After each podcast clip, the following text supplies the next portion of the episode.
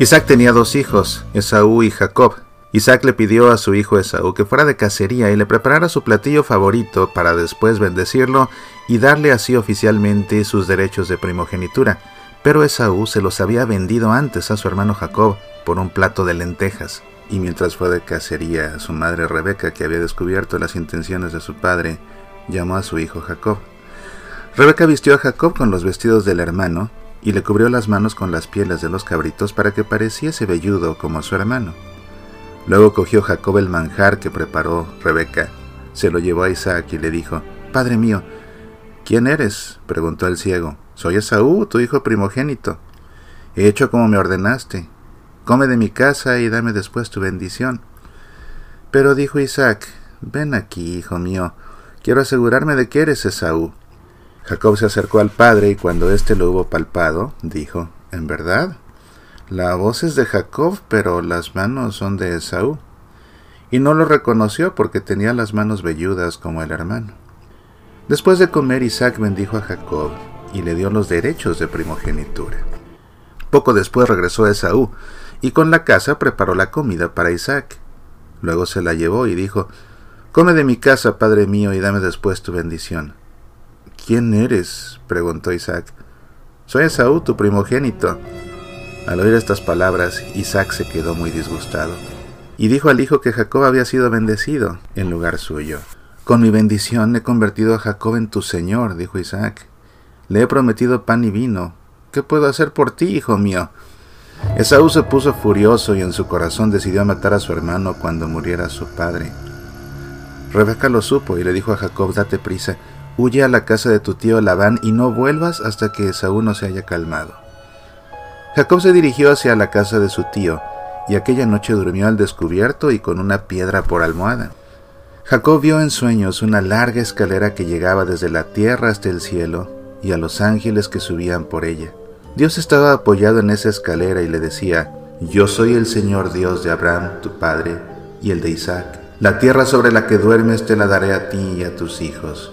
Serás el padre de un gran pueblo, y en ti serán bendecidas todas las naciones del mundo.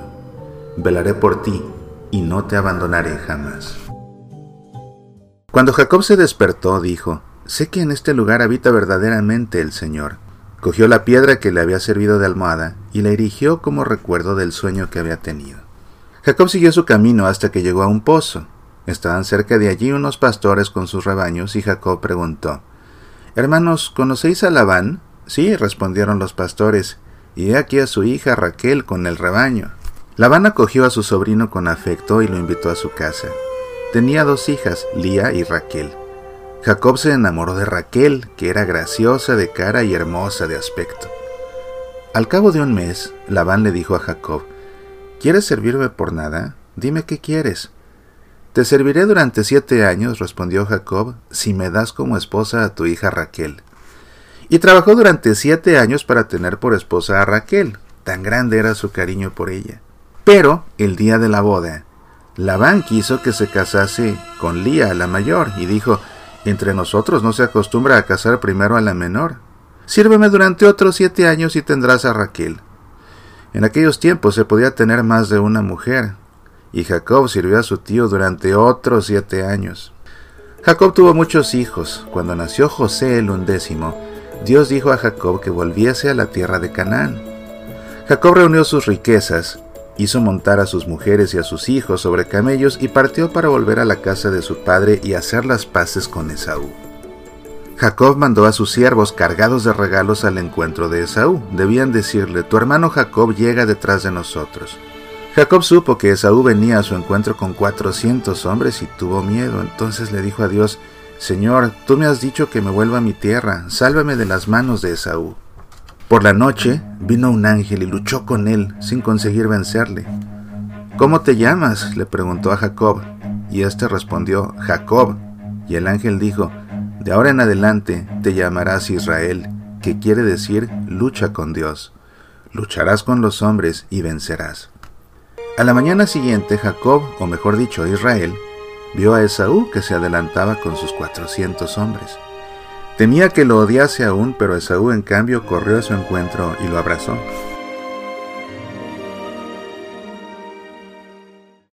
Algunos meses después, Raquel tuvo otro hijo, a quien pusieron de nombre Benjamín. Poco después murió Raquel y fue sepultada en el camino que conduce a Belén. Sobre su tumba levantó Israel un monumento que se llama Sepulcro de Raquel. Isaac se puso muy contento al volver a ver a su hijo. Poco tiempo después también él murió. Tenía 180 años. Esaú y Jacob lo sepultaron. Mientras tanto, Israel había ido a habitar en la tierra de Canaán, entre todos los hijos tenía predilección por José, que justamente por esto era odiado por sus hermanos. Y fue aún más odiado cuando relató un sueño que había tenido. Me parecía estar con vosotros en un campo atando el trigo, y vuestras gavillas se inclinaban delante de la mía. ¿Acaso quieres convertirte en nuestro rey? preguntaron los hermanos. Un día, cuando los hermanos estaban en el campo apacentando sus rebaños, el padre dijo a José, Anda y ve si todo va bien y luego vuelve para decirme algo. José marchó y lo vieron los hermanos desde lejos y dijeron, He aquí al de los sueños, matémosle. Rubén, uno de los hermanos, no quería que matasen a José. Arrojémosle a esta cisterna vacía, dijo. Pensaba volver luego sobre sus pasos y ponerlo en libertad. Los hermanos cogieron a José, le arrancaron el vestido de varios colores, regalo de su padre, y lo metieron en la cisterna. Mientras estaban sentados comiendo el pan, vieron a algunos mercaderes que iban a Egipto. Otro de los hermanos, Judá, dijo, Vendamos a José como esclavo a esos mercaderes, así no nos mancharemos las manos con su sangre. Sacaron a José de la cisterna y lo vendieron por veinte denarios. Luego mataron a un macho cabrío, mancharon con su sangre la ropa de José y se la mandaron a su padre. Cuando Israel la vio, exclamó, Es en verdad la suya. Una fiera ha devorado a mi hijo y lo lloró durante mucho tiempo. Cuando los mercaderes llegaron a Egipto, vendieron a José a Putifar, que era el jefe del ejército del faraón, el rey de Egipto. José se hizo estimar por el amo, y éste le confió todos sus asuntos. Dios no olvidaba a José y por amor a él bendijo la casa de Putifar y multiplicó sus riquezas. La mujer de Putifar no veía con buenos ojos a José, le dijo al marido que era muy malo y aunque era inocente, le hizo encarcelar. Poco tiempo después, el jefe de los coperos y el de los panaderos del rey fueron encerrados en la prisión. Una noche tuvieron un sueño. A la mañana siguiente preguntó José, ¿por qué estáis tan tristes? Hemos tenido un sueño, contestaron, y no sabemos cómo explicarlo. Contadme vuestros sueños, dijo José. Yo me veía ante una vid con tres sarmientos que se cubrían primero de brotes, luego de flores de uva, contó el jefe de los coperos. Cogí entonces los racimos bien maduros y los exprimía en un cáliz que pasaba después al faraón. He aquí la explicación de tu sueño, dijo José. Los tres brotes son los tres días al cabo de los cuales el faraón te sacará de la prisión y te volverá a tomar a su servicio. Acuérdate entonces de mí y convence al faraón de que soy inocente. Entonces el panadero dijo a José, He aquí mi sueño. Me parecía tener tres cestas de pan sobre la cabeza. La cesta que se hallaba sobre las demás estaba llena de pastelillos, pero los pájaros venían y los picoteaban. He aquí la explicación de tu sueño, dijo José. Dentro de tres días el faraón te hará cortar la cabeza, y los pájaros devorarán tus carnes. Todo cuanto había dicho José se verificó. Tres días después el faraón perdonó al jefe de los coperos e hizo cortar la cabeza al panadero. Pero el copero, en medio de la prosperidad, se olvidó de José. Dos años después también el faraón tuvo un sueño. Le pareció estar a la orilla del Nilo y ver a siete hermosas vacas gordas que salían del agua y pasían sobre la hierba. Luego vio salir de allí otras siete, pero eran feas y flacas, y devoraron a las vacas gordas sin dar señales de estar saciadas. El faraón tuvo también otro sueño, y esta vez vio siete espigas llenas y hermosísimas brotar sobre un mismo tallo, y siete vacías y quemadas por el viento devorar a las primeras. El faraón se despertó asustado, e hizo llamar a los adivinos y sabios de Egipto.